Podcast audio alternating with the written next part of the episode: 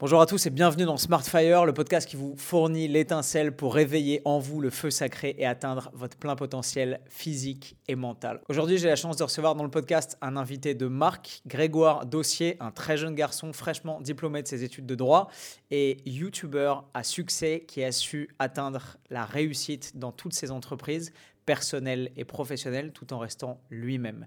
Il nous fournit dans ce podcast des leçons absolument incroyables que j'ai grand hâte que vous écoutiez afin de vous les faire partager. J'espère que le podcast vous plaira et que vous apprendrez autant sur la personnalité très attachante de Grégoire que j'ai pu en apprendre au cours de cet entretien avec lui. Bonne écoute. Combien t'as tourné d'épisodes de podcast déjà? Euh, 116? dix- Ah, sur mon podcast solo, Ouais. 104 180. Ah, c'est pas le même? T'en as deux? En fait, j'en ai écrit trois avec le temps. C'est juste que c'est des chapitres de ma vie. Le premier, c'était le podcast des étudiants où c'est en solo, sans vidéo, sans rien, vraiment enregistré euh, à l'arrache. Et celui-là, il y a 150 plus épisodes, euh, même plus de 200, je crois. Donc ça, c'était plutôt mes années d'études. Ensuite, le podcast où je t'ai eu, c'était le podcast le nouveau, Ouais. 2022, où c'est plus pro avec euh, caméra, setup de podcast. Et là, j'ai créé une chaîne YouTube tertiaire où je poste tous les jours et c'est du contenu euh, fait à l'iPhone. Fait à l'iPhone, ouais, c'est ça. Et je vais le mettre sur la plateforme de podcast parce qu'on m'a demandé de. parce que ça s'écoute plus que ça se voit. Donc, euh, Pour- pourquoi t'as fait ça? Parce que juste tu kiffes et c'est moins de. Tous les jours que tu postes dessus? Ouais, depuis octobre. Ça marche bien? Euh, ouais, J'ai pas du tout regardé. Ok. bah, ils font entre 1000 et 5000 vues. Je, je suis assez étonné de voir qu'il y a. Putain. Tu sais, moi, moi qui ai été dans les amphithéâtres, ça fait, je me dis que ça fait beaucoup d'amphithéâtres, tu vois. Parce que on peut se dire que 2000 vues, c'est pas beaucoup, mais 2000 vues chaque jour, ça représente quand même euh, Ouais, une masse de personnes. Ah ouais, de ouf. Donc euh, ça, c'était un défi personnel. Après, euh, après une déception amoureuse, où je me suis dit, let's go filmer chaque jour, voir l'évolution d'une personne. C'est marrant, j'avais fait ça moi aussi début 2017. C'est vrai ouais, bah ouais. T'avais posté chaque jour Ouais, pendant 90 jours. J'ai fait une vidéo YouTube tous les jours. ouais. Ouais. Bah, c'est un petit peu le- c'est un petit peu l'idée. Intéressant. parce que euh, j'aime bien voir l'évolution d'une personne sur un an Mhm. et ne pas s'en rendre compte qu'au quotidien elle est en train de changer. Bien sûr. Et, tu Et- te retournes un an après, Ouais, tu fais waouh. En fait, euh, entre. Donc tu as commencé, ça fait quoi 3 mois 4 mois? Ouais, depuis, j'ai vu hier, c'était le 12 ou 17 octobre la première publication. Ok. Et c'est marrant parce que déjà là j'ai vu une évolution, alors que c'était pas il y a si longtemps et Génial. surtout j'ai j'ai déjà, euh, je me suis déjà vu progresser, donc en fait c'est pas des progrès de, de débutants En termes de quoi? En termes de physique, en termes de Ouais. euh, même de d'aisance à l'oral. Ok. de- Là, c'est les métriques sur lesquelles tu te juges sur ton contenu quotidien? Ouais, mais là c'était plutôt juste euh, retrouver un niveau de Quoi, de, de- bien-être et ouais. d'être bien dans ta peau Juste et être. J'étais. Je me comment levais. tu remontes la pente Ouais, je me levais pas le matin heureux. Ok. Et maintenant, je recherche pas forcément à être heureux, mais au moins, je me lève avec de l'excitation. Tu vois? Intéressant. C'était plutôt des métriques euh, personnelles là pour le coup. Ok. Et YouTube, hein, euh, la vidéo que j'ai faite sur les réseaux sociaux, Ouais. c'était euh, ma revanche un petit peu. Je me suis enfermé pendant trois semaines Mhm. chez moi sans réseau et je voulais sortir la meilleure vidéo possible. C'était un challenge personnel aussi, ouais. C'est celle-là Celle pourquoi j'ai quitté les réseaux, c'était le résultat de. C'était euh, c'était euh, le but de partir. Le euh, montage est cool, hein Ouais. Tu fais tous tes montages tout seul d'ailleurs Ouais. Ok. Solide. Et cette année, j'aimerais bien. J'ai déjà essayé de travailler à- de temps en temps avec des monteurs, mais jamais Mhm. sur le long terme parce que c'était difficile pour moi de trouver quelqu'un qui faisait les montages que je voulais. C'est dur de trouver la perle rare. hein. Ouais. D'avoir la bonne communication, le bon degré d'investissement, la bonne qualité de travail, à la fois la bonne, euh, le bon œil aussi, la bonne sensibilité au réseau, la bonne connaissance du milieu, etc. Ouais. C'est très compliqué. C'est très très très très compliqué. Surtout que je suis chiant avec les musiques, moi. Je veux, je veux mes musiques que Moi je aussi. choisis. euh, Ouais, moi aussi. Donc euh, c'était ça. Et Normal. puis. Mais d'ailleurs, je, t'avais je t'avais demandé, ouais, toi, si tu avais eu des. On avait parlé sur mon podcast de, de relations un petit peu. Mhm. Et euh, bah ouais, c'était cool d'avoir ta réponse parce qu'à ce moment-là, au moment où je t'ai appelé, c'était en plein dans cette période. Donc là, c'est cool de savoir que déjà en quelques mois, je, je vais mieux. Et en fait, le but, c'est juste de montrer que c'est toujours les bases en fait. C'est euh, balade, méditation, sport. Mm. L'écriture m'a beaucoup aidé aussi. Le fait d'écrire mes pensées, jusqu'à ne plus avoir envie d'écrire, jusqu'à avoir mal à la main, tu vois. J'ai vu ta vidéo sur Notion. Non, t'écris, euh, tu, ça, à la main Notion, c'est pour l'organisation sur l'ordinateur. Parce que tu as ton slash euh, gratitude dans Notion aussi. Ouais. euh, ok. Mais c'est vrai que maintenant, la gratitude, je la fais euh, à l'écrit. Parce que ça, ça me marque plus d'écrire. Ok. jusqu'à avoir la, tu sais, la, la boule de l'auteur là, que, sur les doigts quand tu écris trop. Et donc, remontrer juste les bases, balade, euh, les habitudes gratuites que l'on peut faire qui nous aident à, à aller mieux. Et c'est trop cool parce que bah là, depuis, euh, depuis un mois, niveau pro, c'est c'est trop bien. Pourquoi depuis un mois?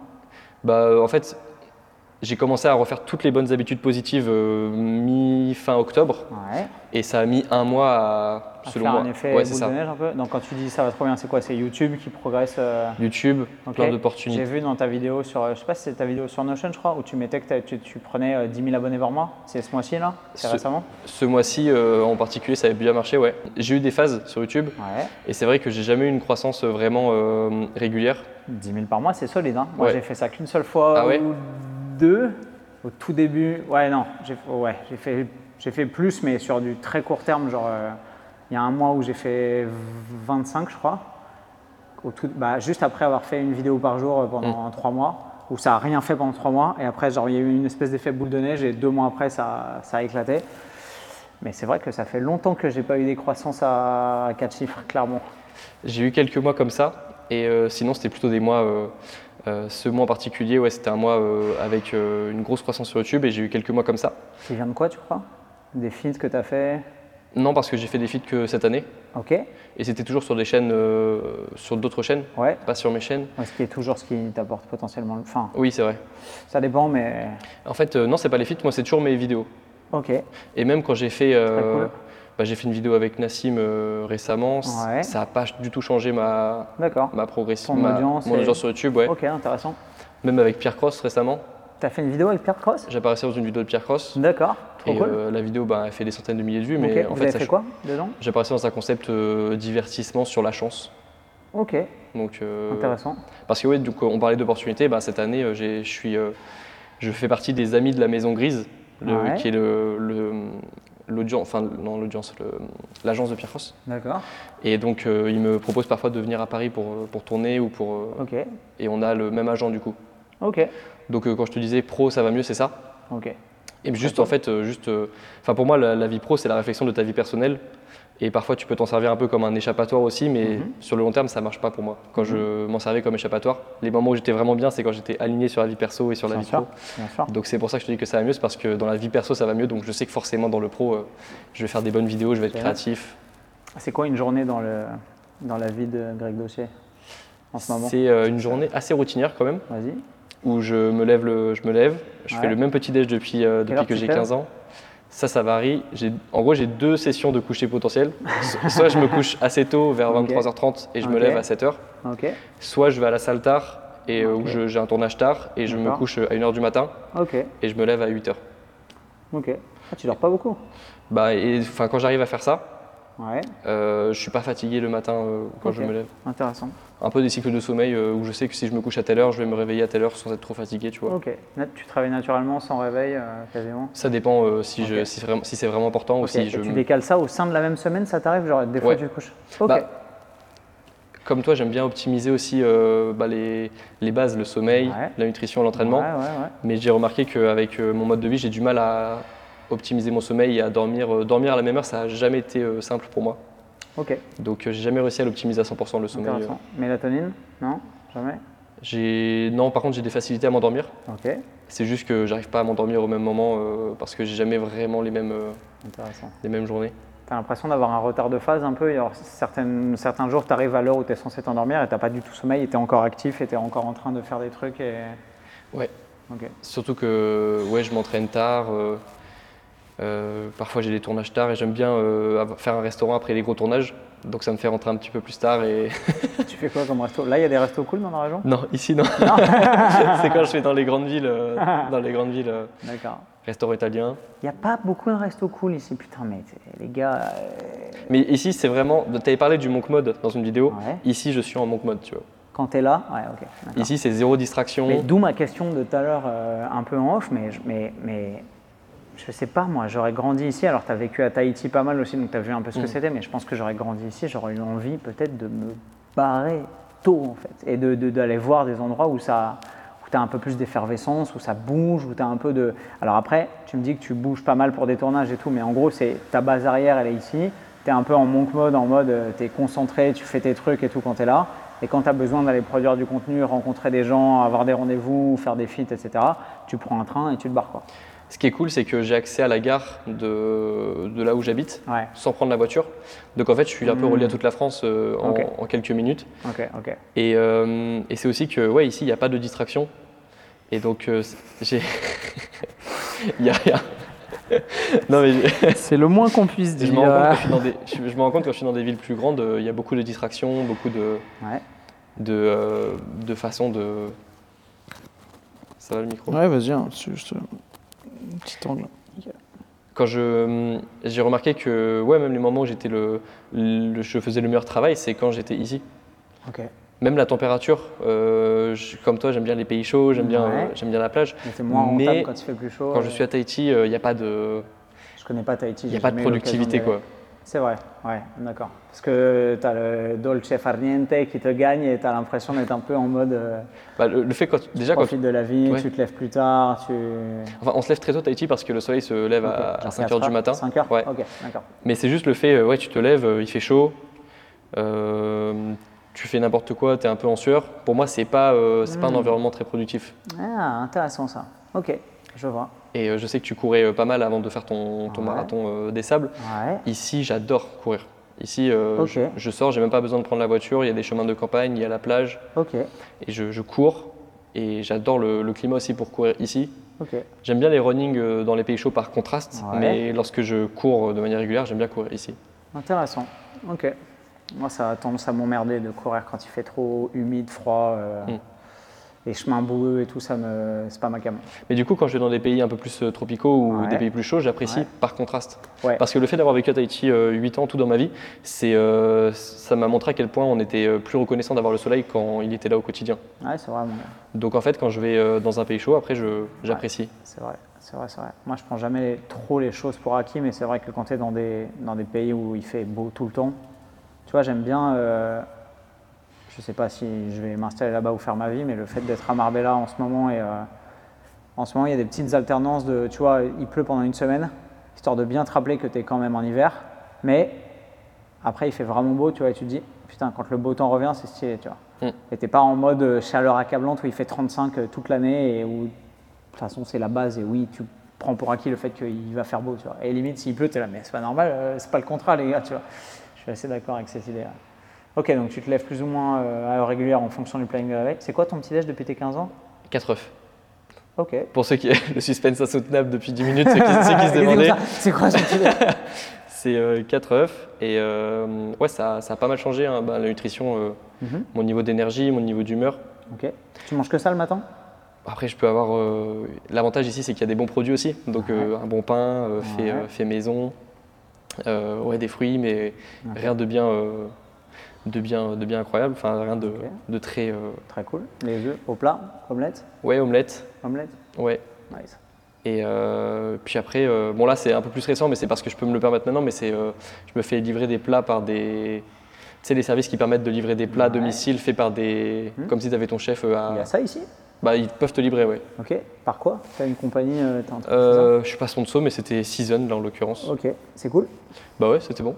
Ok, jamais testé. J'essaie de plus d'optimiser, euh, d'optimiser mon temps aussi. Ok, Donc, euh, bien sûr. Parce donc, que ouais. tu peux te permettre d'investir un peu plus là-dessus. euh. Un peu de réfléchir un peu comme un entrepreneur aussi. euh, Ouais, t'as raison. Donc euh, optimiser un peu plus mon temps. T'as vu la vidéo d'Alex Hormozy euh, qui dit que qui bouffait. Tu suis Hormozy un Ouais. peu? Non, ouais. Qui dit que, qui- qui- qui- que les Ah, pires années, il investissait en allant au, au Chipotle. au Chipotle deux fois par jour. Ouais. Bah les couilles, 20 dollars par jour, 600 dollars par mois, mais ça. ça. lui prenait 10 minutes in and out, il bouffait ses 3000 cales de Chipotle, il rentrait, tu vois. Ouais, ça- bon, là, il n'y a pas de Chipotle, je pense, ici, mais C'est ça. la, la- la problématique est intéressante. Moi, j'ai commencé à réfléchir comme ça très très tôt. Dès que j'ai commencé à faire un peu d'argent avec mes sociétés, etc., je me suis dit, OK, est-ce que ça vaut le coup que je continue à faire le ménage, à faire mes courses? Alors, tu vois, il y a des trucs que je conserve encore, genre faire à manger, parce que j'aime bien ça. Même si ça me prend le temps de cuisiner, j'aime bien, tu vois, euh, être en cuisine, préparer mes trucs et tout. J'ai pas envie de manger que des trucs euh, micro-ondés en conserve, pré-préparés pour moi et tout, même si ce serait un gain de temps, parce que c'est quand même des trucs auxquels je prends plaisir. Genre faire le ménage, j'ai absolument aucun plaisir à faire le ménage, tu vois. Donc payer une femme de ménage genre euh, 15 balles de l'heure pour euh, faire un truc que j'aime pas faire et pouvoir faire autre chose de productif et créer de la valeur ajoutée pendant une heure, bah, euh, c'est un no-brainer pour moi, tu. T'as des gens qui, enfin, que je comprends pas. Moi, des gens qui continuent à faire des trucs qu'ils aiment pas, alors qu'ils peuvent trouver des gens dont c'est la spécialité, qui font ça mieux qu'eux, plus vite, et qui peuvent payer pour le faire et qui sont contents de le faire. euh. Mais clairement, tu vois, euh, j'avoue que c'est une bonne option les plats préparés et tout quand tu es vraiment dans le dans l'ultra rush et que tu vas être vraiment très très rentable sur tes journées. C'est cool, mais j'ai jamais goûté euh, ce qu'ils proposent. Je verrai. Oh bah, j'en teste, hein. je suis pas, euh, je suis pas affilié avec euh, un en particulier, donc Ah. je, je me fais livrer. Puis, mais comme toi, j'aime bien aussi cuisiner. Mais le soir, quand il y a du monde à la maison et que tu peux discuter avec la personne ou écouter un podcast en même temps, Mhm. le midi, par contre, c'est vraiment le- l'endroit où le moment où ça me, ça me prend plus de temps qu'autre chose, quoi. Ok, intéressant. Ok. Donc ouais, j'essaie d'optimiser tout ça et. Tu as des sessions de travail, tu bosses en flow continu, tu, comment tu t'organises dans ta journée? Ah, je suis un peu un bourrin là-dessus. Je n'ai pas de session. euh, Je sais que globalement, dans une journée, je peux me concentrer vraiment deux fois sur une activité. Donc j'essaye, euh, lorsque je suis en train de faire du montage ou de tourner, de ne pas Ouais. être interrompu. Et euh, je sais que je pourrais le faire deux fois de manière vraiment concentrée. Après, je pourrais faire du travail de surface.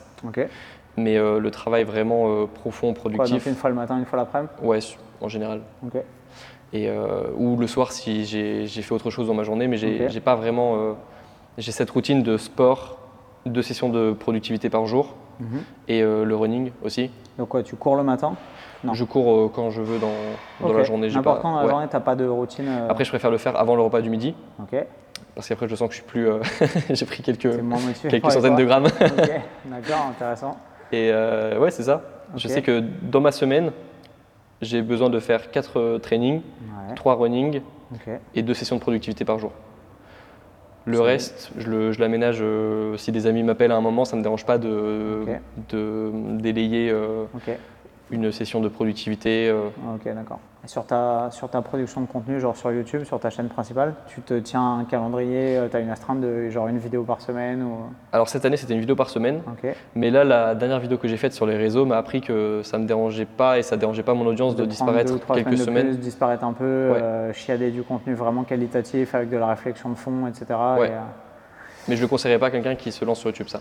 C'est une vraie problématique ça. Moi j'ai encore du mal à me lâcher la grappe et à me dire ah vas-y je sors pas de vidéo cette semaine parce que je me concentre sur un truc vraiment quali après et tout. Mais au final tu regardes, tu vois c'est une discussion que j'ai eue souvent avec Tristan par exemple qui, euh, qui est probablement la personne la plus bordélique sur son organisation que je connaisse même si maintenant il se met des coups de pied au cul et qu'il arrive à faire des trucs vraiment excessivement stylés parce que je pense qu'il a réussi à, à master son propre bordel mental tu vois et puis qu'il a des gens qui travaillent un peu sur son rythme et comme lui, mais lui il se met pas trop la presse de il faut que je sorte religieusement euh, une vidéo tel jour à telle heure, etc. Et si la vidéo elle est pas prête pour X ou Y raison ou qu'il y a encore des ajustements à faire, il va pas sacrifier la qualité du produit final et de la valeur ajoutée apportée à son audience sur l'autel de euh, l'obligation de sortir ça à, une certaine date, à une certaine heure. Je pense que c'est assez libérateur en vrai parce qu'on est trop euh, tenu par les algorithmes et le ah j'ai dit à mon audience que ça sortait le lundi à 18h, bah, il faut que ce soit forcément lundi à 18h et tout.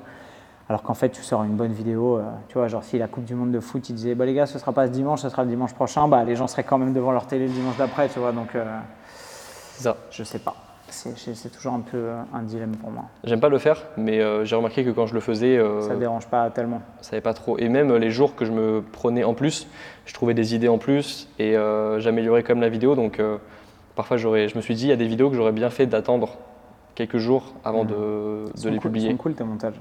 J'aime Bah, bien, bien la façon dont tu mêles tes réflexions personnelles et les retours, l'alternance de la créativité, face caméra, des trucs et tout. C'est c'est vraiment sympa. Là, récemment, tu as commencé à animer avec des trucs genre Canva ou quoi, avec des, des plans extérieurs, avec des b-rolls. euh, Oui. c'est quali, c'est cool. Et euh, donc les b-rolls, j'ai ouais, toujours euh, plus ou moins animé avec des b-rolls. Euh, là, j'en ai trouvé des, des qualis sur Art Grid pour ceux qui, pour, pour les vraiment les connaisseurs Ah qui veulent.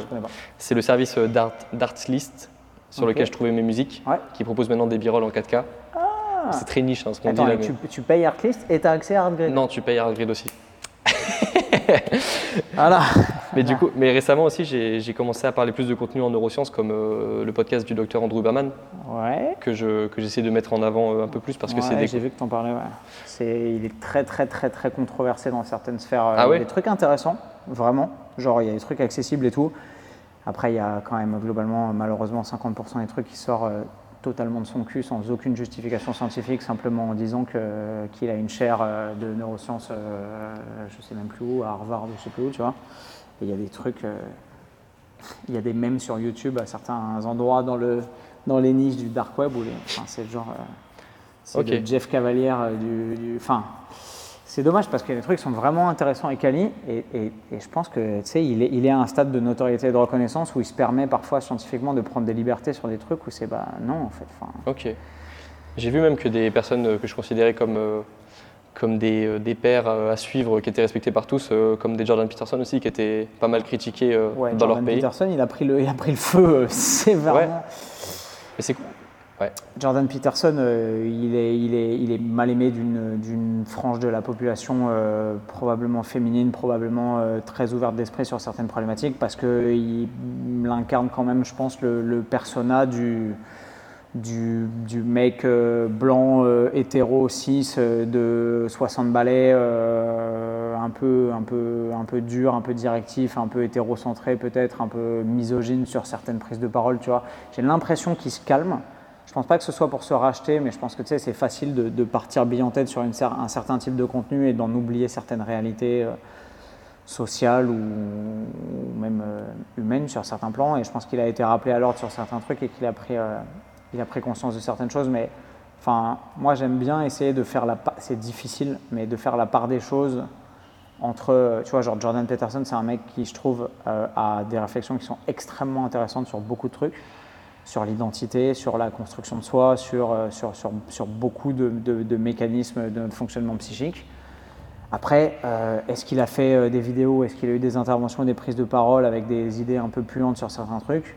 Euh, Peut-être. Euh, J'avoue que je ne suis pas allé creuser de ce côté-là, je ne l'ai pas vu et je ne suis pas en train de me mettre des œillères en mode Ah bah non, c'était mon idole, je ne veux pas le voir. Pas du tout, tu vois, c'est juste, euh, juste un mec dont j'apprécie le contenu sur certains points. Ouais, il n'est pas impossible qu'il ait dit des trucs qui dérangent certaines personnes ou qui soient peut-être même un peu limites, je ne sais pas. J'ai du mal avec la, avec la, la théorie actuelle de la cancel culture en mode où euh, tu vois, tu as fait, fait plein de trucs bien et tu as dit plein de choses bien, et parce que tu as fait un truc euh, que, que 10% de la population juge scandaleux, ah, alors c'est très réductionniste ce que je dis, la cancel culture, c'est pas forcément que ça, il y a, y a forcément des gens qui sont en fait des gros fils de pute et qui se donnent une image à peu près dorée et, euh, socialement acceptable, et un jour on se rend compte que c'est des fils de pute, et là ça vaut probablement le coup d'arrêter de, consommer leur contenu. Mais je connais pas assez bien le contenu de ce genre de mec, genre Jordan Peterson, pour savoir si c'est un fils de pute ou pas. Donc euh, je, vais m'abstenir de le juger de cette façon-là. Et, et Ouais. juste moi, ce que j'ai vu de lui, euh, il y a des trucs qui m'intéressent vraiment. Donc, euh, Ouais.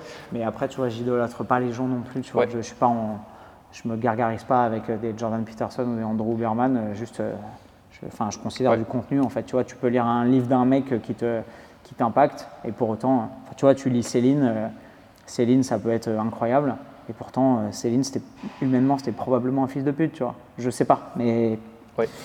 historiquement, il y a des chances, tu vois. Donc, euh, Mais et après, ils ont tous un truc à, à apporter. Et c'est vrai que comme je, je- je suis moins dans le milieu scientifique comme toi, Ouais. j'ai lu moins de recherches, pour moi, ça me paraissait cohérent ce que disait Andrew Berman. Ils ont tous un truc à apporter. Euh, Peterson, c'était plutôt le fait de remettre du sens dans sa vie. ouais, C'est pour moi la personne qui a le mieux expliqué les pensées que tu pouvais avoir lorsque tu manquais de sens dans ta vie et que tu Mhm. voulais trouver une direction. Huberman, c'était plutôt l'aspect rythme circadien, Mhm. prendre la lumière du jour, qui est, Mhm. je pense, quelque chose où, euh, où c'est, je pense que c'est approuvé dans le milieu Oui, scientifique. la euh, base n'est ouais. pas déconnante de toute façon. Donc euh, prendre la lumière du jour, ça m'a beaucoup aidé. Euh, les balades et euh, euh, Peterson, c'était plutôt remettre de l'ordre dans sa vie. Et même des personnages plus controversés qui euh, ont parfois euh, un contenu à apporter. euh, Je pense, euh, j'essaie de prendre le meilleur de chaque. Jerky, vas-y. Comment être dedans? Là, ça va être compliqué de le mettre. euh, même euh, même un Andrew Tate, hein, qui. euh, Alors, j'ai jamais vu son contenu. C'est vrai Ouais. Tu sais pourquoi il s'est fait cancel? T'as suivi ça? Ouais, j'ai un peu suivi l'histoire. Ouais. En gros, vas-y, dis-moi. C'était euh, alors lui, bon, euh, comme il cherche, comme il balance pas mal de contenu, il a basé son la vérité de son contenu sur ses propos. Ok. Forcément, qu'il allait être cancel à un moment. Ok. Pourquoi? Parce qu'à l'origine, le mec, c'est quoi? C'est un champion de boxe? Alors c'est un Même ancien pas, kickboxer Ok. euh, avec des titres de kickboxing, mais euh, j'ai l'impression que tout le monde a des titres de kickboxing.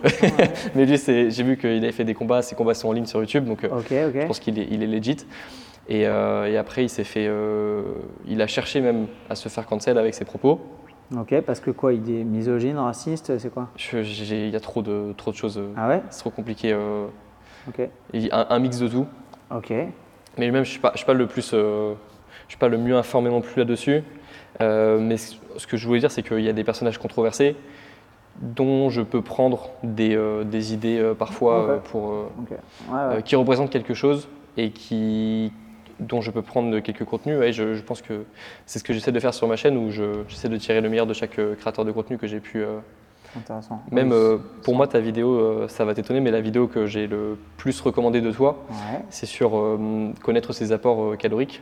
Ouais. calculer ses apports, le nombre de calories dont on a besoin, les macronutriments et aussi les vidéos euh, sur les macros et micronutriments. Tu vois, quand tu penses à tes vidéos euh, préférées, je pense que c'est pas forcément celle-ci qui te vient en tête, pas. mais, c'est celle que j'ai le plus donnée parce que quand j'ai découvert ça, j'ai appris plein de choses et c'est ce qui m'a euh, fait rentrer dans le monde de la nutrition et de calculer cool, ça. ses- Ok. Donc c'est un Alors petit peu que- ça ma alors chaîne. qu'à l'époque, j'étais nazi et que j'avais ma carte du, du Parti national socialiste, pas du tout. En fait, c'est ça, c'est reprendre, le- essayer de tirer le meilleur de, de plein de personnalités différentes euh, d'Internet ou même des, des personnes dans ma famille, dans mon entourage, et puis de, de le transmettre d'une façon ou d'une autre dans mes vidéos. Et quand c'est des youtubeurs ou des personnes qui sont publiques sur Internet, bah, c'est plus simple parce que je peux reprendre leurs extraits. Mais oui, mon montage, pour l'instant, ça, ça ressemble un petit peu à ça. Et je cherche mon, mon format un petit peu sur YouTube aussi. Quoi. C'est cool, je trouve. C'est bien. C'est- un truc que les gens craignent, surtout en France. C'est débile. On a cette culture du ah mais il, il- il pique du contenu à je sais pas qui, tu vois. Je me suis autorisé à faire un truc. J'ai vu une vidéo qui m'a beaucoup inspiré il y a quelques semaines en anglais, et je me suis autorisé un truc que j'ai jamais fait à reprendre le pitch, à la traduire, à l'adapter un peu avec mes mots. J'ai changé, j'ai mis ma dialectique, mon, mon mode de langage, etc. Et en fait, je vais je vais refaire sa vidéo de A à Z en disant à la fin que je me suis totalement inspiré de son contenu et que je l'ai trouvé tellement cool qu'en fait je voulais la partager avec mon audience parce que je trouve que le message est génial et je regrette que parce que les gens n'ont pas accès à la vérité de ce message parce qu'il est en anglais et qu'on va pas se mentir, euh, la plupart des Français parlent pas anglais, et ben je la leur fournis en français et juste c'est génial. Et je sais qu'il y a des gens qui me disent c'est, de la merde, t'as copié son contenu, t'as juste euh, plagié sa vidéo. Je m'en fous en fait, tu vois. Mais avant j'étais en mode, je pense que quand tu commences, tu veux pas être assimilé à un mec qui pompe des trucs des autres, donc tu te dis ouais gros syndrome de l'imposteur, faut que je fasse mon contenu à moi, etc. Et du coup t'es hyper, euh, hyper embourbé dans cette espèce de truc, tu vois. Alors que tu regardes euh, Picasso qui disait, tu vois, euh, le- Les artistes copient, les génies volent. c'est ça. Et tu peux parfaitement t'inspirer et, et voir euh, sublimer même l'œuvre de quelqu'un d'autre simplement en te l'appropriant et en la servant sur un autre plateau, tu vois. Donc, euh, ça me, je me suis libéré de ça et c'est cool, c'est très cool. Et ça va probablement m'ouvrir une porte sur d'autres. un qui fait beaucoup ça et qui est très doué avec, c'est Greg de Major Mouvement. Il n'a Mhm. aucun, aucune espèce de dégo mal placé, il s'en bat les couilles, tu vois. Il voit une vidéo stylée chez quelqu'un, il la reprend de A à Z. Genre, il, il la copie, il fait les mêmes plans, les mêmes trucs et tout, et il dit J'ai vu cette super vidéo, ça m'a inspiré, regardez, c'est trop bien. Et au final, on s'en bat les couilles. Parce que ça fait quoi? Ça fait juste du contenu stylé pour ton audience, alors que clairement, ce contenu, ils ne l'auraient pas vu parce que bah, ils n'y ont pas accès, parce que c'est dans une autre langue, parce que c'est dans une autre niche euh, qu'ils ne consultent pas, etc. Tu vois. Donc en fait, tu dis le manque à gagner, il est énorme pour tout le monde, alors que quand tu vois un truc qui te parle, qui t'inspire, au point où tu te dis c'est quand même grave cool, il faudrait que les gens puissent voir ça, bah vas-y en fait. Moi, c'est parti du fait que je, je trouvais qu'il juste avec même du travail, j'aurais pas pu m'exprimer aussi bien que ces personnes sur l'extrait que je choisissais dans la vidéo. Ok. Par exemple, ma conférence préférée, c'est la conférence de Steve Jobs Ouais. en 2004-2005, il me semble, qu'il avait Ouais. donné euh, à Stanford. Et euh, juste, j'aurais pu essayer de reprendre la vidéo, mais je ne l'aurais pas donné avec la même intensité. Et donc, je trouvais ça cool que le passage, il est, euh, il est à vie sur original. YouTube. Ouais. Je le prends et je l'ai mis dans quelques vidéos qui m'a sur la passion notamment et le fait de faire quelque chose euh, même qu'on a peur de la faire parce que dans tous les cas il y a la mort qui nous attend. Un petit peu l'idée du discours de Steve. Jobs Ouais. et qui avait la clarté d'esprit de quelqu'un qui était passé proche de la mort et je trouvais que ça Je crois qu'à l'époque, il savait qu'il allait y passer bientôt. oui il avait déjà et- failli mourir à ce moment-là Ok. et euh, il savait que son temps son temps était compté je pense à ce moment-là donc il y a une forme d'intensité dans la vidéo que, que moi j'aurais pas pu recréer Je l'ai pas vu, j'irai voir. et euh, que je- tu vois c'est le genre de créé que j'aime bien mettre dans mes dans mes vidéos ouais. Ouais, c'est parlant.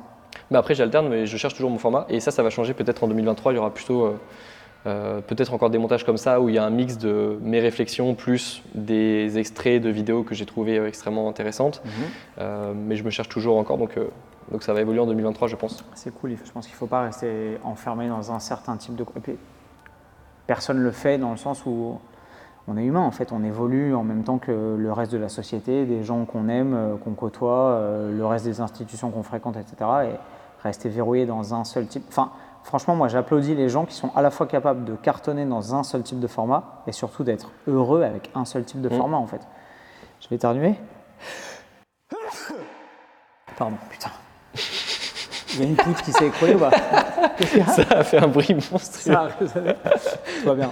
C'est juste un petit éternuement euh, normand.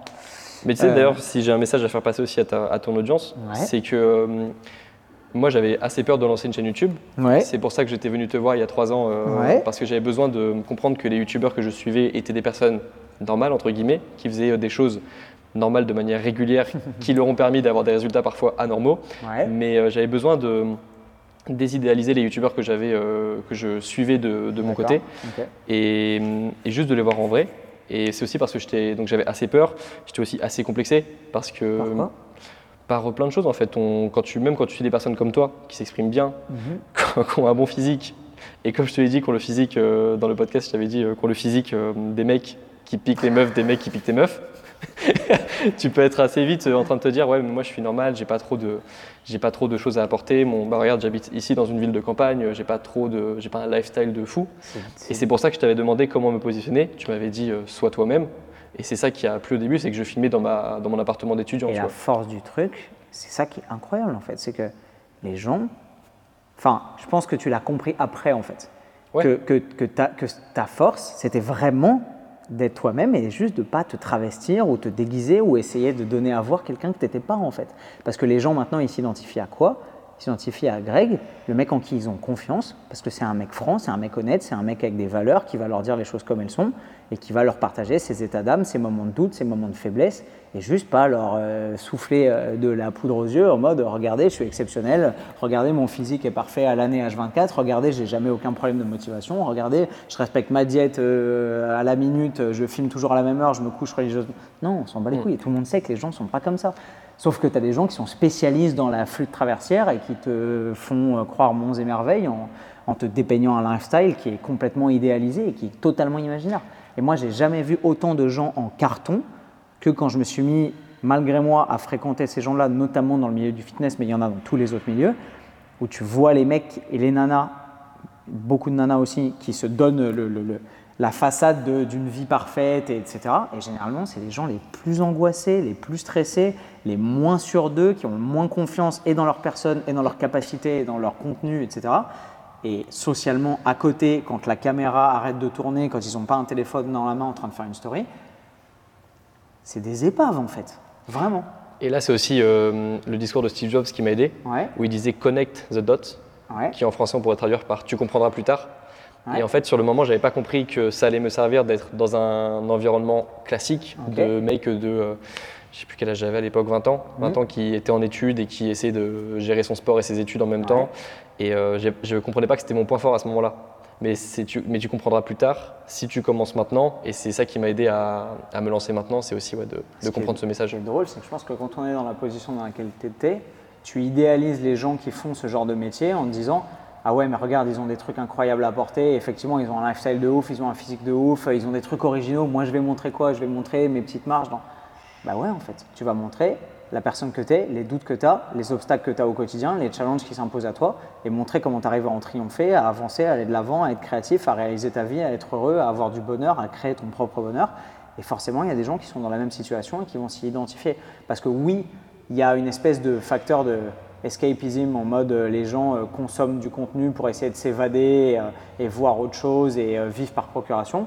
Mais il y a aussi, et je pense que c'est du contenu qui est beaucoup plus sain, du contenu utilitaire et vraiment utile humainement et psychologiquement, dans le sens où j'ai des problèmes, j'ai des challenges dans ma vie, bah en fait, je peux m'identifier à des gens qui sont comme moi et qui juste vont galérer à les résoudre et qui potentiellement vont y arriver et qui vont m'aider à le faire en fait. Enfin, non pas que ce soit non plus, euh, je veux pas être réductionniste sur ton contenu en mode euh, c'est une boîte à outils, de t'es mal dans ta vie, tu fais ça, t'as des galères à étudier, tu fais ça, etc. Mais je pense que c'est un peu comme ça que les gens te voient. Enfin, je sais pas comment Ouais, tu t'analyses, c'est toujours difficile de se percevoir soi-même, mais euh, Il y a un truc qu'on me dit souvent qui est agréable à, à suivre dans mes commentaires, par exemple, Ouais. c'est que euh, on me dit qu'après chaque vidéo, ils ont envie de reprendre un peu plus leur vie en main. ah, Et ça, bon, c'est- ça, c'est exceptionnel pour moi. Ça, c'est génial. Ça, c'est vraiment bien. Donc oui, c'est un peu ça, hein, c'est juste une boîte à outils. C'est une grande boîte à outils de choses qui, moi, m'ont aidé à me sentir mieux dans ma vie et que je réutilise même maintenant dans ma vie lorsqu'il y a des phases où c'est plus compliqué. Et euh, ça ne m'appartient pas à moi, je suis juste un, un passager, quoi. Un messager. un passager de ma vie et un, passer- et un messager de ma chaîne YouTube. un bagagiste, C'est ça, je un donne- voyagiste. Donc, euh, donc ouais, c'était ça. Le... Mais c'est aussi pour ça que je comprends que les personnes, avant de lancer un projet, trouvent 10 000 raisons de ne pas se lancer maintenant. Parce qu'il y a toujours 10 000 raisons de ne pas commencer euh, maintenant. Et même quand j'ai commencé un podcast euh, l'année dernière, et dans chaque projet que je lance, j'ai toujours plein de raisons de penser que c'est pas le bon moment. Alors que je sais d'expérience que c'est toujours le meilleur moment de commencer maintenant parce que le temps est limité et parce que. Probablement que le vrai meilleur moment c'était hier et que le deuxième c'est aujourd'hui. Et il y a une phrase que j'aime bien qui dit que le meilleur moment pour planter un arbre c'était il y a 20 ans et le deuxième meilleur moment C'est aujourd'hui. c'est aujourd'hui. Et ça, c'est un peu mon état d'esprit récemment. C'est euh. très vrai, c'est très vrai. Mais malheureusement, on est coincé par euh, et nos peurs, et nos doutes, et nos angoisses, et euh, la peur du jugement, la peur du regard des Ouais. autres, souvent. Et aussi par le fait que, ben, on a la flemme en fait. C'est dur, tu vois, genre faire le travail qu'il faut pour se sortir les doigts, désolé, mais. Et, faire le taf au quotidien, tu vois, tu le disais, c'est faire des choses banales, normales, parfois ennuyeuses, parfois répétitives, parfois euh, un peu, euh, tu vois, genre. Bourratif, c'est vraiment nous, parce qu'il y a des trucs, euh, enfin, tu vois, se taper des heures de montage pour faire sortir une vidéo, se taper des heures de consultation de- d'archives, de, littérature scientifique, d'articles, de trucs pour arriver à sourcer une vidéo comme il faut, etc. C'est du taf, quoi. Vraiment. Et les gens sous-estiment ça totalement. Ils se disent, ah bah ouais, moi aussi j'ai un téléphone. Tu vois, ma petite soeur m'a fait rire. Hier, elle a essayé de faire son premier réel. Elle était en panique. Elle était, ah, putain, mais c'est vraiment un métier en fait. Mais ouais, parce que tu vois, quand tu le fais avec le sourire et que tu arrives à produire un réel par jour de qualité et que tu fais les choses de façon euh, en apparence accessible et Simple. bah en fait, c'est parce que tu as passé des années à le faire en te prenant la tête comme un cosaque que maintenant tu arrives à le faire de façon apparemment simple de l'extérieur, tu vois. Ouais, c'est vrai. Mais ça demande du taf et effectivement, pour pouvoir avoir accès potentiellement à des résultats pas trop déconnants sans dire qu'ils sont absolument exceptionnels, bah, il y a un sacré paquet d'années de travail derrière pour arriver à, à être à l'aise avec ce que tu fais. Et, enfin, tu vois, quand tu vas bosser des artisans, tu comprends en fait. Quand tu vois des Ouais. mecs qui, qui manient n'importe quoi, le bois, le cuir, la porcelaine, le verre et tout, tu te dis, oh, ça va, tu vois, tu, tu vois un souffleur de verre, tu te dis, ouais, moi aussi je peux prendre le truc. T'essayes, tu, tu vas, tu vas, enfin, c'est impossible, tu vois. Ouais. Et le travail, ça rend beaucoup humble aussi. Moi, j'ai eu un problème. euh, plus je, plus je grandis et plus je suis humble, Ouais. alors que j'avais un problème d'humilité avant, alors que j'étais, euh, j'avais rien fait. Tu avais un problème d'humilité, c'est-à-dire que. Bah, c'est pas que. Mais tous, ça me paraissait pas un peu tous comme. jeunes, on a une espèce de courbe de Kruger en mode où tu arrives, tu viens de sortir de tes études, on te dit que tu es l'élite de la nation, tu es en prépa, ou tu es un peu en mode vas-y, je suis 18 ans, euh, peux- Ouais. j'ai 18 ans, je peux tout faire, j'ai tout vécu, tout vu. et- Enfin, c'est plutôt un manque d'expérience dans le sens où je pensais que tout était plus simple que la réalité. Pour moi, lancer une, ch- une chaîne YouTube, c'était pas si compliqué que ça. Ah, et c'est quand j'ai commencé à me filmer que j'ai compris que, ok, t'as as une image. Ah, t'as pris des claques à ouais. répétition ah sur ouais, des ouais, trucs ouais, ouais. Im- Ah. J'ai commencé à filmer. Je pensais que j'étais meilleur à l'oral que ce que j'étais. Parce que mes amis me disaient toujours que j'avais un peu la tchatch lorsque je parlais, etc. Et en fait, quand j'étais face à la caméra, objectivement, je regarde et je fais je sais pas parler, je sais pas parler plus de 30 secondes sans cut, j'ai pas d'effet bokeh sur mes vidéos, donc le flou d'arrière-plan, Ouais. alors que je pensais que c'était automatique, genre tu te mets proche de la caméra, tu as un bokeh. J'ai pas un, son, un bon son, parce que j'avais pas de micro-cravate. Donc bref, plein de choses qui m'ont fait me rendre plus humble et, euh, et admirer plus le travail d'autres personnes aussi. J'étais plus sensible au travail des autres quand je voyais une, vidéo, une Ça, belle vidéo YouTube. Ça, c'est très vrai. Quand tu commences à mettre les mains dans la merde et à essayer de faire les choses toi-même et que tu te rends compte que le rendu n'est pas du tout celui que tu espérais, tu te rends vite compte à quel point les gens que tu regardais de façon hyper casual, en mode oh ouais, bon, c'est cool, en fait, il y a de la vraie maîtrise derrière et il y a du vrai taf.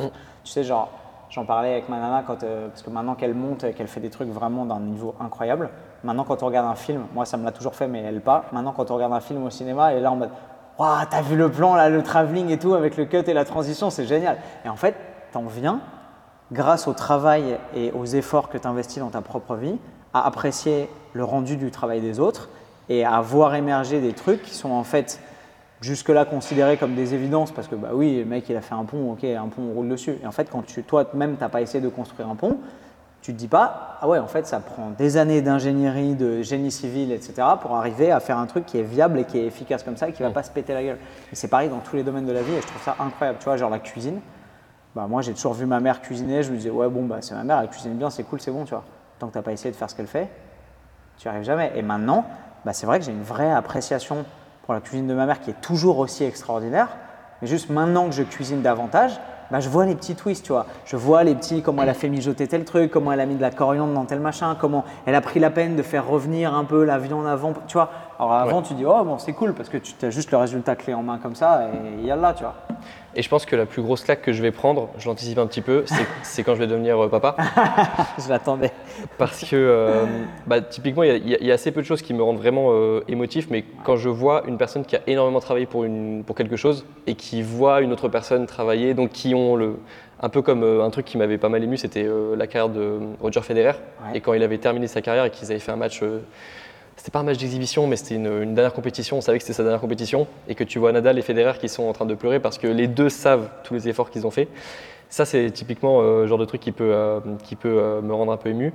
Et je pense que je vais avoir ça aussi quand je vais être parent parce que je vais comprendre tous les efforts que mes parents auront fait. Mais pour l'instant, on n'est pas dans la même dimension, donc euh, on ne peut pas vraiment se comprendre. Pour l'instant, tu prends ça comme de l'acquis en fait. Ouais. Pour toi, c'est normal que tes parents ils s'occupent de toi, qu'ils te torchent le cul, qu'ils t'apprennent à lire, qu'ils t'emmènent à l'école, qu'ils te donnent de l'argent de poche. Effectivement, ou juste, on va avoir des On moments. ne peut pas juste se comprendre pour l'instant. Ouais. On, on a un rapport euh, vertical et euh, quand, je serai, euh, quand je serai parent, on aura, un on aura rapport un rapport vertical et un rapport horizontal. Quoi. C'est très intéressant cette, cette comparaison. Mais ça me le fait pour, euh, pour l'instant, ça me le fait pas, euh, donc ça me rend pas euh, ému euh, comme euh, peut-être quand je serai parent. Mhm. Mais euh, juste, j'apprécie, tu vois, quand je vois, quand je vois une vidéo d'un youtubeur, quand je vois tes vidéos, quand je vois des Ouais. vidéos d'Eric Flag, quand je vois Ouais. des vidéos euh, de personnes que, avec qui je peux envoyer des messages maintenant, j'apprécie parce que je sais que ces personnes, elles ont allumé la caméra à ce moment-là, elles avaient peut-être la flemme en début d'après-midi à 15h, la pire heure pour tourner une vidéo YouTube où t'as pas envie et tu tournes la vidéo quand même, tu fais le montage et moi ça me Ah, motive c'est l'heure après. à laquelle le Je moins- déteste tourner à 15h, C'est vrai? Je déteste. Pourquoi? C'est l'heure où, je sais pas, c'est peut-être mon rythme circadien à moi, euh, tu vois. C'est l'heure où tu as un petit chaos glucidique de ton déjeuner. et Ouais, un même, peu en mode, même pas euh, le. J'aime bien, j'aime bien, euh, j'aime bien courir typiquement à 15h Ok. ou à 11h. euh, mais j'aime bien tourner le matin ou le soir, quoi. Je sais pas pourquoi. Mais euh, 15h, Intéressant. c'est. Même quand j'étais étudiant, j'ai jamais trop aimé euh, réviser à 15h par exemple. Ok. Donc, euh, donc ouais, c'est ça. C'est c'est cool de prendre de l'inspiration de chaque personne. Parce que sur les réseaux, l'avantage, c'est que tu peux prendre vraiment beaucoup d'inspiration. Et moi, je me rappelle que hum, quand j'habitais ici, dans une ville de campagne de 9 9000 habitants, 9000 habitants, je crois, bah, tu vois, mon réseau Instagram, c'était que des personnes qui me poussaient vers le haut. Et donc, en fait, c'est comme si j'habitais avec euh, ces personnes quasiment. C'est fou, hein Et donc, les voix que j'écoutais, c'était pas des voix de personnes d'ici qui, euh, qui parfois euh, ne te poussent pas forcément vers le haut. C'était des voix de personnes qui te. C'était comme si j'avais recréé un environnement, une ville de personnes qui me poussaient que vers le haut. C'est- tellement important. Enfin, c'est l'avantage qu'on a maintenant avec les réseaux, c'est de pouvoir s'entourer à volonté de gens qui vivent à des milliers de kilomètres de toi, en fait. Mm. Vraiment. Mais tu n'auras qu'une partie de leur vie, une De leur- partie de ouais. leur réalité, une vrai. partie de leur univers. Donc, euh, c'est important de pouvoir tu vois, faire la part des choses et garder le recul nécessaire euh, et critique pour pouvoir euh, Mm. comprendre que c'est pas non plus forcément que la réalité et que, et que tu ne vois que ce que la plupart des gens veulent bien te laisser voir, en fait. Mm. T'as fait de la musculation du coup? Jamais. C'est vrai? T'as un coup assez, assez développé? Tout- Je pensais en que c'était pour les sports de combat. Non, en fait, je m'étais jamais rendu. Euh, ouais, alors j'en ai fait un peu quand je faisais de la boxe, mais genre 6 mois en Thaïlande, tu vois, donc c'est clairement pas ça qui a créé des gains euh, significatifs. Mais c'est un truc m'a- j'avais jamais remarqué sur. Tu sais, genre, il y a un mec, un mec qui m'a mis un commentaire une fois sur YouTube, si tu te reconnais. Fils de. Ah il m'a- il m'a dit, il m'a dit, coup. c'est vrai, t'as- t'as- en fait, tu as les yeux hyper écartés, tu vois. En fait, j'y pense jamais. Et parfois, juste dans les journées où je vais pas bien, je vois ma gueule et je vois qu'il y a un truc qui va pas, et je regarde le budget. Putain, mais c'est vrai que tu as les yeux écartés, euh, gros bâtard. et en fait, bah, bref, tu sais, des trucs où tu as grandi jusqu'à genre 30 ans sans t'en apercevoir. Et genre, le cou, c'était ça, tu vois. Alors, c'est cool parce que c'est plutôt un point fort, mais je m'étais jamais rendu compte qu'en fait, mon cou, il était gros guillemets, mais hyper musclé par rapport à d'autres parties, tu vois, genre par rapport à mes épaules, mon cou est plus musclé proportionnellement, tu vois. Et en fait, c'est drôle parce que j'ai des potes qui sont probablement plus musclés que moi, mais qui ont un cou beaucoup plus fin. Et du coup, du coup, attends, est-ce que j'ai débranché mon micro en faisant ça, moi? Non. Et par conséquent, quand tu les vois, euh, genre euh, habillés, genre le torse couvert, avec juste le cou qui dépasse, comme ils ont un cou très fin, tu as l'impression qu'ils sont pas musclés du tout, alors que quand tu les vois torse nu, tu fais wow Ouais. Et moi, c'est pas forcément l'inverse, parce que j'estime que quand je me mets torse nu, les gens se disent pas ah, il a un physique dégueulasse en fait. Mais il pourrait, et bah les couilles, je m'en fous. Mais, euh, mais c'est vrai que quand tu vois, quand je suis juste habillé, que tu vois juste mon cou, et ben, tu sais, le, c'est Ouais. souvent les nanas qui disent ça, genre ah, tu fais costaud, tu vois. Ouais, elles savent pas pourquoi, mais Exact. Mais parce fait. qu'en fait, elles n'ont pas l'œil pour disséquer le fait que tes proportions parlent de cette, de cette façon-là parce que tu es construit d'une certaine façon. En fait. Ou tu sais, tu, as des potes, genre tu as un pote qui a un gros arrière d'épaule et tu es genre, oh putain, il fait danse. Ouais. Alors qu'en fait, il a probablement un physique de chip sur le reste, mais parce qu'il y a un atout ou une position, un positionnement sur sa posture ou quoi qui Ouais. fait que. Tu vois, genre les pecs, pareil. Alors moi, j'ai toujours eu des pecs et je- et j'estime pas que ce soit particulièrement esthétique. Tu vois, j'aurais préféré avoir des épaules un peu plus larges, etc. On veut toujours ce qu'on n'a pas. C'est une grande question. Mais, euh, mais tu as beaucoup de mecs qui sont toujours dit Ah ouais, le mec est balèze de ouf, juste parce qu'ils voient mes pecs et parce que je- eux, généralement, ils n'ont pas de pecs. Et donc, tu es orienté pour être attiré par des polarités inverses, je pense, et voir les trucs que tu pas en fait. Et genre, juste, ils voyaient mes pecs. Et tu sais, genre, quand j'avais genre 15-16 ans, tu vois, que j'étais pas du tout musclé, mais juste que j'avais des gros pecs, entre guillemets. Le Ouais. mec était là, ah putain, toi t'es balèze. Tu sais, genre j'étais le mec balèze, alors que j'étais là, mais les gars, arrêtez, je suis pas du tout balèze. Tu sais, genre parce que j'avais des bras qui étaient clairement pas à la hauteur de ce que je voulais, ou tu vois, que j'avais les épaules pas très larges et tout machin. Et pour moi, genre, et, et moi parfois je voyais des mecs, tu sais, des Renois euh, dans mon école euh, qui étaient tout gaze, mais qui avaient des clavicules super longues et des épaules super larges. Et j'étais là, putain, lui, il a un vrai physique, tu vois. Alors que les mecs étaient plats comme des planches à pain, tu vois, et que eux, ils considéraient qu'ils étaient méga grums, tu vois. Donc euh, la perception que tu as de ton propre physique et de ton propre toi dépend clairement du prisme que tu as et de comment tu considères les choses. Et clairement, on veut toujours ce qu'on n'a pas, et je pense qu'on a toujours l'impression d'être pas complet jusqu'à ce qu'on débranche cette mentalité-là et qu'on arrête de se dire qu'on est obligé de courir après des trucs qu'on n'aura probablement jamais, et qu'on est complet tel qu'on est, et que euh, juste ce qu'on peut faire, c'est faire de son mieux pour euh, se démerder avec ce qu'on a et peut-être s'améliorer en travaillant. Mais donc, j'ai jamais fait de musculation du coup, et c'est un atout totalement naturel. Tu vois. Mm. Ça m'aurait bien servi parce que dans les sports de combat, tu prends Ouais. cher au niveau du coup sur tous les sports de préhension. Et, euh, et enfin, tu vois, j'ai fait du judo beaucoup petit, mais bah, c'est clairement pas ça qui m'a musclé. Ouais, ça coup, peut je jouer un petit peu. Bah, moi, j'ai, tu vois, euh, je suis un peu rentré dans un, dans un chemin où j'essaie de faire de plus en plus de choses qui me font peur. Ouais, Et l'accomplissement final, ce serait de faire un, un combat en Thaïlande ou de faire un combat euh, quelque part. Tu t'entraînes en boxe un peu? Non. Pas encore? Il faut Non. commencer par là. Oui. Tu vas pas aller te faire ouvrir Ah, en non, Thaïlande non. sans avoir. Je sais qu'on peut se battre dans les bars comme ça sans entraînement, Tu vas en Thaïlande demain. Je fais pas ça, je fais pas ça. Surtout pas. mais le fait, le fait de rentrer dans une vraie préparation, le fait de. Et ça, euh, c'est aussi parce que c'est l'accomplissement, euh, Ouais. ce serait le, le boss final, tu vois. J'avais été assez admiratif des mecs de Bodytime euh, quand je les avais Oui, rencontrés en 2019. c'est la première chose que je leur ai dit quand- 2020. 2020. Ouais. T'as tourné une vidéo avec eux? Oui, et c'est une question que je leur ai posée. Je leur ai demandé si c'était la chose qui leur aurait fait la plus peur, tu vois. Ils, m'ont dit qu'il y avait eu des équivalents, Mmh, mais que le niveau adrénaline, c'était euh, c'était la. Parce que tu vois, moi j'ai moi, un respect pour les sports de combat de ouf et j'ai une admiration pour ça et j'ai un amour pour la boxe, la boxe taille, etc. Donc euh, je me serais jamais, puis je suis pas de ce tempérament-là, je me serais jamais envoyé au charbon sur un combat en 7 jours, tu vois. Genre. Non. Et eux, ils ont vraiment pris Ouais. une semaine pour aller s'entraîner et aller se taper avec des mecs dans une arrière-salle de bar euh, toute moisie et tout. Donc franchement, respect parce que la dynamique, elle est ouf. Euh, mais moi, c'est pas comme ça que je vois le truc. Tu vois, si un jour euh, je fais un combat en pied-point ou quoi, euh, ce sera parce que euh, je suis à un niveau de pratique où j'estime que j'ai pris beaucoup de plaisir à m'entraîner, mais j'ai eu envie d'aller voir ce challenge-là, etc. Et, et là, clairement, tu vois, j'ai pas pratiqué depuis un an. Je vais pas me dire, allez, vas-y, je fais un combat dans 7 jours. Tu vois, Ouais. j'ai rien à me prouver sur ce plan-là. Tu vois, J'ai vu que Thibaut InShape avait demandé des, des potentiels candidats, donc j'avais postulé. Thibaut, si tu vois cette vidéo un jour. Ce qui est drôle, c'est que moi j'ai postulé il y a 4 ans et il y a 4 ans il m'avait dit Ah non, gros, toi t'es un missile euh, hors de question, tu vas m'arracher la tête. Et j'ai vu sa vidéo avec euh, Greg mon pote Greg Ouais, MMA. et là j'ai vu que. Et je pense que maintenant les, les, les, les ballons sont inversés et que si on s'affrontait avec Thibaut, il y aurait de fortes chances que ce soit lui qui m'arrache la tête. J'ai vu qu'il avait un, un très bon niveau, ouais. Et Thibaut, c'est un mec que j'admire beaucoup sur ces plans-là parce que même si beaucoup de gens les- le, le prennent, je pense qu'il résume bien la perception que les gens, lui, dans cette vidéo avec Greg, où il dit Je pense que les gens me prennent pour un guignol. Ouais. C'est vrai, je pense que les gens le sous-estiment énormément depuis des années. Parce que, euh, tu vois, c'est un mec simple en fait. Il a son franc-parler, euh, il a un peu un humour de beauf sur certains trucs. Il vient du fitness et malheureusement, dans le fitness, eh ben, les gens ont cette étiquette euh, sur le front en mode je suis un guignol qui fait de la muscu, tu vois. Alors que c'est un mec qui a énormément de qualités. Il est humain, il a aussi des défauts, mais c'est un vrai acharné du travail, c'est un vrai bosseur. Et tu vois, le fait que là, il soit dit il y a un an et demi, vas-y, je vais me mettre à la boxe et qu'il s'entraîne comme un chien dessus, bah, il a des résultats qui sont incroyables. Genre là, il boxe ultra bien, tu vois. Ouais.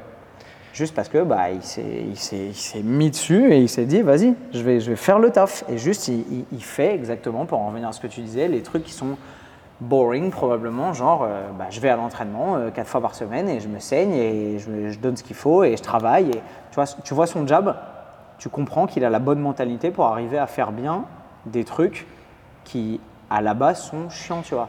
Il fait pas du shadow comme un pignouf euh, entre ses séries de développé couché à la salle, tu vois. Non, il, il- il va à la salle, il s'entraîne avec des mecs, il boxe, il fait les choses sérieusement et il a juste développé son jeu de façon incroyable et c'est vraiment stylé à voir, c'est vraiment cool. C'est ça. Bah, tu vois, je pense que je serais prêt à dédier jusqu'à un an de ma vie pour, euh, pour un, un combat, pour une préparation. Et ce serait, euh, ce serait l'objectif final. C'est cool mon gars. Et ça me dérangerait pas. euh, Mais boxe? Quoi, boxe boxe, MMA, ça me dérangerait pas non plus. Ok. Et, euh, et pour aller jusqu'au bout, ça me dérangerait même pas d'avoir une cicatrice à vie sur le visage. Parce que ça représenterait euh, quelque chose qui, qui, qui- qui aurait de la valeur, tu vois, selon moi. pas envie de mourir sans cicatrice de toute façon. Ouais, c'est ça, mais c'est- c'est ju- c'est juste que je suis entré dans une dynamique euh, de vie. euh, bah, c'est bien, c'est tombé à 20 ans, tu vois. Donc, de 20 ans à 30 ans, je vais prendre le maximum de risques. Je vais prendre le, faire les choses. de- prendras après aussi, t'inquiète pas. Ouais, mais, mais tu déjà, vas commencer comme ça et signé- après tu diras ouais, finalement, pas de couilles. Mais j'ai signé sur 10 ans déjà, tu vois. Et faire les choses qui me font le plus peur, gars, le plus cool, possible. hein. Bon, et c'est quoi les étapes intermédiaires là? Parce que se faire un combat en Thaïlande ou se faire ouvrir sur un combat de Ouais. MMA, c'est cool, mais t'as envie de faire quoi d'autre? Il y a des petits trucs que t'as as des phobies, t'as des trucs que t'as envie de vaincre, t'as des. Ouais. J'ai- alors j'ai comme, alors j'ai pas de phobie particulière. Euh, j'ai même pas forcément peur de la mort. Ok. J'ai même pas forcément. J'ai même pas forcément peur de la mort. C'est peut-être aussi euh, le stoïcisme qui m'a aidé là-dessus. Mais euh, j'ai commencé petit, tu vois, faire, euh, faire un premier feed. sur- bah, déjà, faire mes premières vidéos sur YouTube. Ouais. Ensuite, je me rappelle que mon premier feed sur YouTube, j'étais un petit peu timide, un petit peu discret. Ouais. Faire des feeds sur des plus grosses chaînes après, comme Pierre Cross. lancer mes podcasts. Il est cool Pierre Cross en vrai? Ouais. Euh, Je- je l'ai rencontré pas, quelques fois. Même toute l'équipe de Maison Grise est super cool et ils ont été super accueillants avec moi. Ils m'aiment bien parce que je suis un profil un peu différent du, du divertissement. Je suis un peu euh, entre deux. Probablement. ouais. Donc, euh, donc ils ont été très cool. Et donc faire des feats. Euh, quand j'ai lancé mes podcasts, c'est moi qui me déplaçais. Donc me déplacer dans toute la France pour faire des podcasts, arriver avec mon matos, à- apprendre plein de compétences tout seul. Bah, mine de rien, au début, quand tu arrives et que tu as tout ça à apprendre, ça fait peur.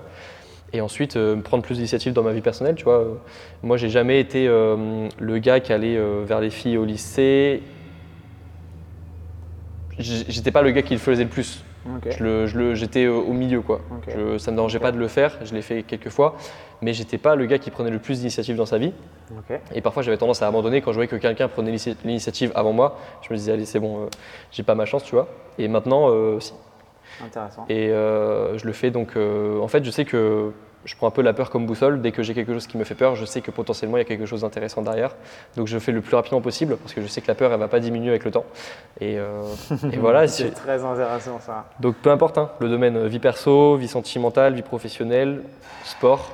euh, je, prends, euh, je prends ce qui me fait peur et j'ai 10 ans pour l'éliminer, tu vois. Il y a une phrase que j'aime beaucoup de Jack Canfield qui dit Everything you want is on the other side of fear. C'est une de mes citations C'est préférées. vrai? Je l'avais dans mon studio à un moment. Génial. Et elle représente tout, tu vois. Il y, a tout ce que tu veux, tu peux imaginer tout ce que tu veux. Moi, en plus, j'aime bien imaginer des choses. Donc, parfois, j'imaginais tout ce que je voulais. Je réfléchissais à la vie que j'avais envie d'avoir, même euh, les quelques possessions que j'avais envie d'avoir aussi. J'imaginais. Et je savais que pour accéder à ce stade-là, il y avait euh, une quinzaine d'actions euh, effrayantes à faire de manière même parfois répétée au quotidien. Et j'avais pas le choix, quoi. C'est un peu un bizutage. Tu es obligé de passer par là si tu veux accéder à, à ça, quoi. C'est très très cool ça. C'est très très cool cette façon de voir les choses. Et de toute façon, c'était la seule chose qui m'aidait à avancer parce que c'est comme euh, le. Tu, tu peux pas passer. C'est quand j'ai compris que je pouvais pas passer à côté, quoi. Il n'y avait pas de petits raccourcis où tu peux éviter des choses qui te font peur. C'est impossible. Le seul raccourci, c'est de voir des personnes qui l'ont déjà fait, qui vont t'éviter les erreurs de débutants Ouais. ou qui vont te rassurer, te dire Ça aide. justement, tu vas avoir Il peur. moment, Voilà. il y a un moment, tu vas devoir te jeter dans le vide toi en fait. C'est ça. Tu peux avoir vu des centaines de personnes le faire, tu peux avoir vu d'autres souffrir, tu peux avoir tant que tu vas pas le faire toi-même, tu sauras pas ce que ça fait en fait. C'est ça. Parce qu'on peut vivre par procuration et on ne peut pas faire les choses par procuration. Et ça, ça c'est une grosse réalité et c'est une grosse claque que les gens prennent, je pense, quand ils voient les gens sur les réseaux sociaux, à la télé, etc., faire des trucs, ils disent Ouais, bon, tu vois, genre, Miss France. Le nombre de gens qui jugent Miss France, qui sont devant leur télé en train de s'enlever les morceaux de Dorito du nombril et tout, en mode Ouais, mais regarde, elle parle comme des connasses, elle bégaye et tout machin. Mec, il y a 10 millions de téléspectateurs. Juste prends ton micro et va faire la même chose devant 200 personnes dans la salle des fêtes de ton bled moisi à côté et on voit si tu es aussi à l'aise comme ça à Capella. Impossible. Juste, les gens ont tendance à totalement sous-estimer les choses que font les autres juste parce qu'ils sont pas dans leur basket et qu'ils se mettent pas dans leurs bottes en fait. Et effectivement, tu peux te mettre le pied à l'étrier en disant ok c'est un mec que je connais, il a les mêmes compétences que moi, il est humain comme moi, il a deux bras deux jambes et puis il y est arrivé donc c'est encourageant. Mais il y a un moment il faut passer la barrière et se jeter dans le vide soi-même et se dire ah ouais ok et tu l'as dit tu vois juste allumer une caméra pour faire une vidéo YouTube ou juste aller aborder une nana euh, dans une soirée dans un bar au lycée à l'école ou n'importe où tu vois. C'est juste la vie, c'est ce qui est magnifique en fait, c'est qu'on dit l'expérience n'est claire que le chemin parcouru, mais c'est vraiment ça, c'est-à-dire que tu peux tu peux tu peux t'illuminer des expériences des autres, mais ça ne vaudra jamais le fait de se prendre par la main et d'avoir le courage de faire soi-même les choses et d'avancer en fait. Mm. Et ça c'est incroyable. Parce qu'une fois que tu sais ça et que tu as découvert ça, en vrai, tu es inarrêtable. Parce que tout ce qui te sépare de ta réussite, c'est simplement le travail que tu es prêt à faire en fait et à investir et juste euh, après c'est une question bah, de temps et de boulot mais c'est tout quoi. Et c'est même un, combat personnel, tu sais, il y a, y a, des personnes, elles ont des grandes causes à défendre, etc. Moi, j'ai pas forcément euh, de grandes causes, euh, si ce n'est celle de m'aider moi-même et puis d'aider les autres après à, en donnant les informations qui moi m'ont aidé à, m'améliorer. Mhm. Mais je dirais que mettre le plus de personnes possible dans ce chemin de l'amélioration de soi, déjà parce que ça va les rendre beaucoup plus humbles, parce que justement, les personnes que tu disais qui s'enlevaient les, les, chips sur le ventre en même temps de critiquer des, des Miss qui avaient travaillé pour euh, des semaines et des semaines pour ça. D'ailleurs, je, commençais justement à prendre plus conscience de ce travail parce que je connais une des Miss, euh, Miss Normandie, qui était étudiante en droit avant Très bien. Et euh, enfin, je la connais pas personnellement, hein, mais je l'ai suivi, j'ai suivi sa préparation. Ça bosse fort dans les DM là. j'ai suivi sa préparation, donc je prenais plus conscience du métier de Miss que je pouvais moi-même peut-être il y a 6 ans ou 8 ans euh, dénigrer un petit peu, parce qu'en effet, tu vois que euh, le travail final. bien sûr. Et, et donc ouais, en fait, je pense que moi j'ai tout intérêt aussi à mettre le plus de personnes possible sur ce chemin-là, parce que ça va les rendre plus humbles, et parce qu'en fait, on, on a cette vision lorsqu'on commence à s'améliorer que les personnes qui ont le plus gros ego, c'est les personnes qui ont le plus réussi. Mais parfois, les personnes qui ont le plus d'arrogance, c'est les personnes qui n'ont rien fait en fait. Sûr. Donc moi, ça m'a aidé, moi, ça m'a rendu, je suis rentré dans ce processus, ça m'a rendu plus humble.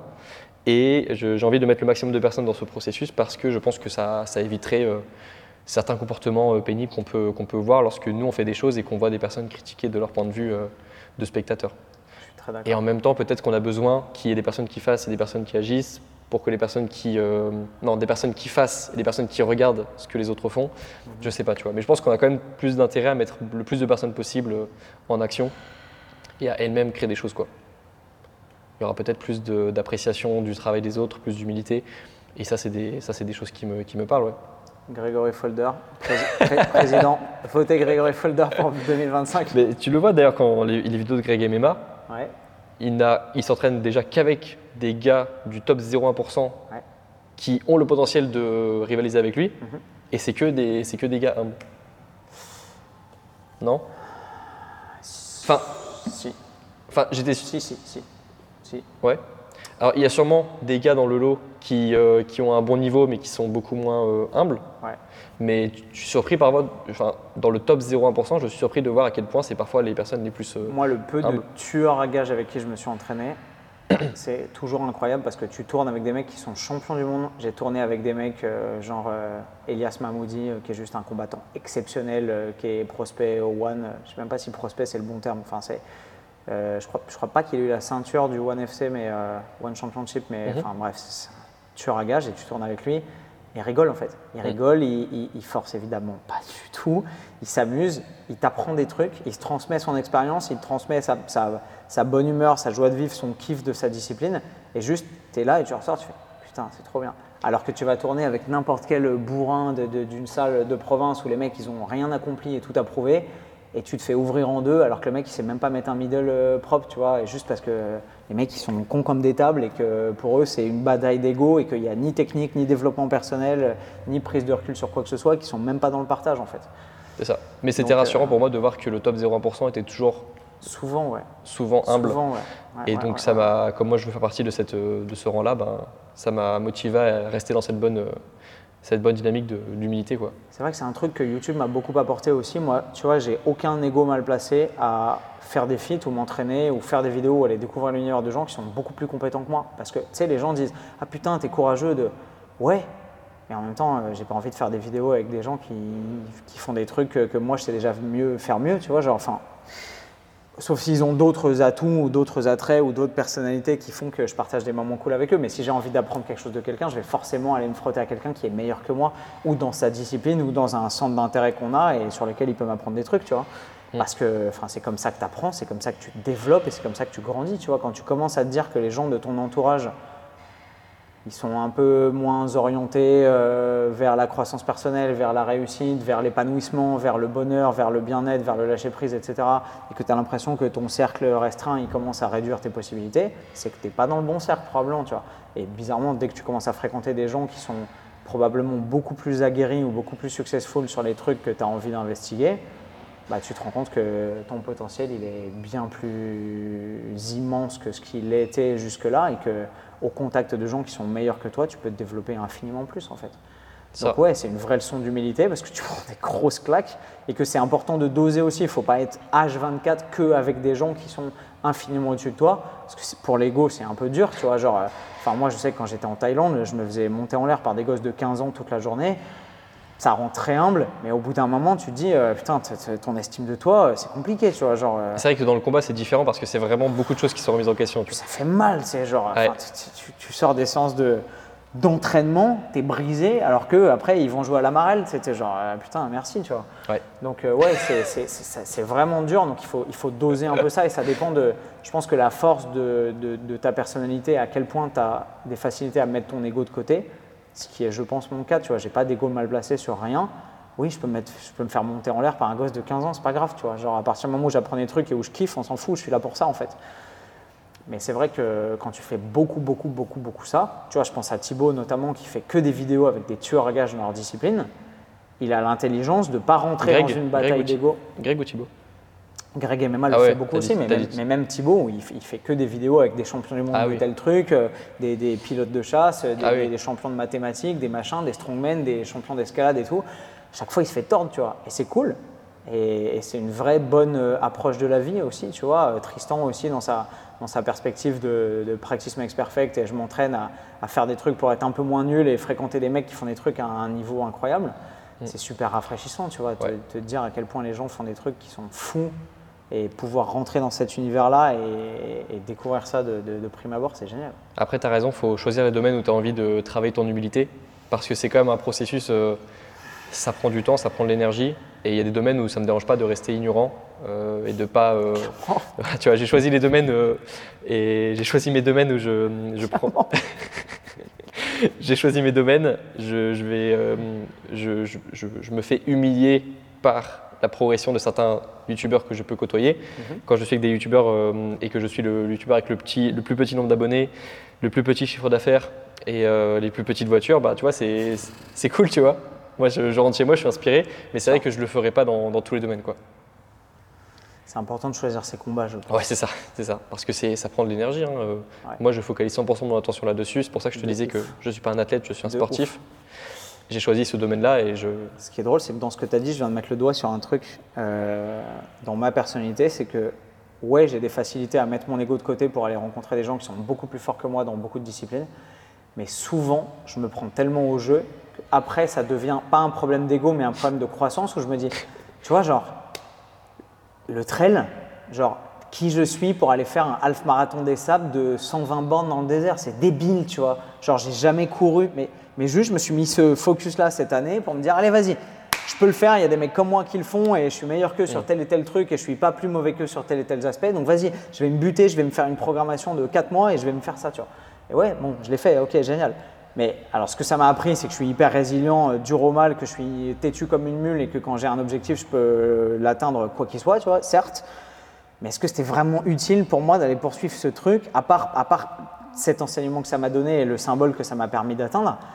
Mais pas vraiment en fait. Genre, et en fait, je me prends au jeu de. Parce que je teste un truc, les gens me disent Ah, vas-y, ce serait cool de devoir faire ça. Je me dis Ben ouais, en fait, vas-y, pourquoi je pas faire ça? Alors qu'en fait, bah, la course à pied, c'est pas ma passion, tu vois. L'ultra trail, c'est pas le truc qui me fait me lever le matin, je m'en fous, tu vois. C'est juste que là, ce que ça avait à m'apprendre sur moi-même et les leçons et les enseignements que ça pouvait m'apporter d'aller me frotter à une discipline qui est difficile et sur laquelle j'avais aucune maîtrise et aucune connaissance, bah, c'était cool. Mais maintenant, c'est bon, tu vois. Genre, euh, j'ai pas pour autant envie d'aller faire l'UTMB, tu vois. Je m'en fous. Même si c'est cool et que je respecte de ouf les gens qui le font et tout, mais mais effectivement, ce n'est pas, pas mon combat, tu vois. Ce n'est pas le truc dans lequel j'ai envie de me développer.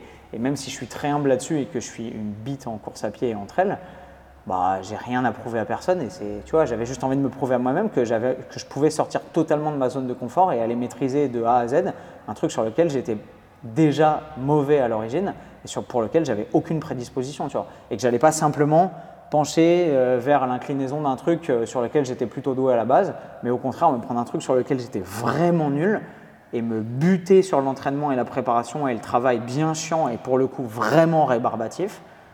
et arriver à un résultat qui était relativement honorable. Ouais. Après, c'est parce que toi, tu peux aussi, euh, donc c'est pour ton expérience personnelle, mais c'est aussi parce que tu peux, le, tu peux en faire quelques contenus. Mais c'est vrai que j'ai remarqué que, mine de rien, euh, j'ai testé quand même pas mal de domaines. Je vois les domaines où j'ai des prédispositions. YouTube, j'avais euh, les ingrédients qu'il fallait parce que j'avais cette créativité euh, et j'ai beaucoup consommé du YouTube. Donc j'ai compris que c'était un domaine où là, je pouvais y mettre euh, le travail, l'humilité, etc. Mais je pourrais appliquer la même recette dans d'autres sports, ça n'aurait pas du tout les mêmes résultats. Donc c'est pour ça que j'aime bien conseiller aussi de choisir ses combats, choisir ses domaines. Et sauf si on peut en faire du contenu. Mais après, euh, c'est aussi ça qu'on parlait de Thibaut InShape qui avait parfois une image de guignol. C'est aussi parce qu'il se fait humilier dans le sens, il, s- il de- il se fait rendre humble dans plein de domaines différents. Mais Donc il en ose fait, en fait. c'est il, ça. il ose sortir de sa zone de confort et faire des trucs que beaucoup de gens n'oseraient jamais essayer ou tenter Ouais. en fait. mais parce qu'il peut en faire du contenu. Mais je pense que pour euh, la plupart des personnes, il faut euh, trouver son domaine avec ses prédispositions. Mais pour savoir si on a des pré- prédispositions, il faut avoir euh, fait quelques pas en avant et c'est ça, les- ça le plus compliqué. Ouais. De ouf. Sur quoi on t'attend en 2023 le, Sur- le grec dossier de 2023, il Sur quelque chose qui, qui n'a jamais été fait sur YouTube. Donc, euh, donc euh, on Sur peut pas. ta chaîne Ouais, donc en fait, on peut pas m'attendre. et on peut pas en parler non plus. Euh, Tu me le diras ah, en je off ou pas Ouais, je suis un peu Tu comme toi, je, je, je tease pas trop. Ouais. Je sais que tu travailles sur un projet actuellement aussi. euh, Dont j'ai pas le droit de parler. J'aimerais bien, Ouais. mais je peux pas. Donc euh, pour l'instant, il mais moi, c'est peu pas que je suis pris par des obligations légales ou, euh, ou que j'ai signé des clauses. que Tu t'estimes que. C'est que euh, ça me rendrait trop heureux de le dire maintenant et donc ça me, prend, ça me, ça me causerait un peu de problème pour ensuite faire le travail une fois que je rentre chez moi et que je dois le, le faire pour de vrai. Beaucoup de gens sous-estiment ça, à quel point parler de ses objectifs ou de ses potentiels accomplissements, ça tue le- le- la motivation et l'envie que tu as de faire les choses parce que, bah, en fait, tu en as parlé, tu te gargarises un peu avec le fait que, oh tiens, vas-y, je suis en train de préparer un marathon des sables ou un truc. Bah, maintenant que j'ai dit que je le faisais, que je me suis mis dans ce personnage-là et que les gens m'applaudissent parce que c'est cool et que je suis courageux, bah, en fait, si j'arrête, j'ai déjà mm, retiré peut-être euh, un pourcentage du, du bénéfice et de la satisfaction et de la gloire. Alors que si tu n'en parles pas, on peut te juger qu'au moment où on voit le fruit de ton travail et le résultat final en fait. Ouais, les gens euh, sous-estiment le pouvoir de l'imagination et à quel point juste le fait de s'être imaginé faire un marathon et en parler par exemple à des personnes ouf. Peut, enfin c'est exactement la même sensation que tu auras lorsque tu l'auras fait et que tu reviendras chez toi et qu'on va te, te dire félicitations. Tu auras les souvenirs en plus, et le pourtant- processus en et plus. Pourtant, tu pourras en parler vraiment, savoir exactement ce que tu as fait que quand tu l'auras fait, que tu seras revenu. Ouais, mais une fois que tu l'auras fait, compris- tu comprendras que euh, cette sensation que tu as lorsque tu parles de tes objectifs et qu'on te fait des compliments déjà à ce moment-là, c'est à peu près ce que tu ressens lorsque tu l'as fait pour de vrai. Donc, ayant avant une identité de beau parleur et de personnes qui parlaient beaucoup et qui agissaient pas beaucoup, j'ai dû faire un gros travail de parler beaucoup moins et faire beaucoup plus pour euh, rééquilibrer, euh, recréer l'identité plutôt. Ouais. Donc c'est pour ça que maintenant je me- je m'autorise moins à parler de, de ce que je fais. Mais euh, c'est cool parce que ça peut montrer que ça, ça montre qu'on peut recréer son identité aussi. euh. Je crois qu'on on renouvelle toutes ces cellules tous les 7 ans. Bah, euh, moi, il m'a fallu un peu moins de temps pour recréer une identité. Ça prend moins de temps quand même. Heureusement. génial, mon gars.